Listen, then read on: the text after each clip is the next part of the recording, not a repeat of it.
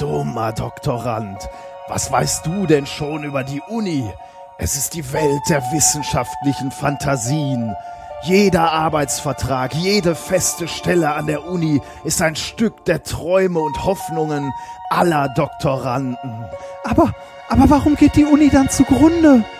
Weil die Doktoranden bei ihren halben und immerzu befristeten Stellen anfangen, ihre Träume zu vergessen, ihre Hoffnungen zu verlieren.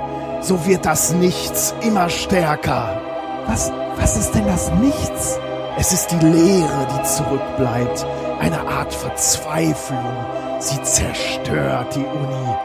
Und oh, wenn die Festanstellungen nicht kommen, was passiert dann? Dann wird sich die Uni in nichts auflösen und ich mit ihr. Ich, ich hätte die Macht, es zu verhindern? Nur wenn du weißt, was du tun sollst. Oh, bitte sag mir doch, was soll ich tun?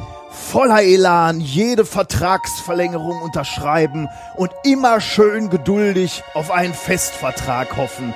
Dann bleibt alles, wie es ist. Nee, lass mal.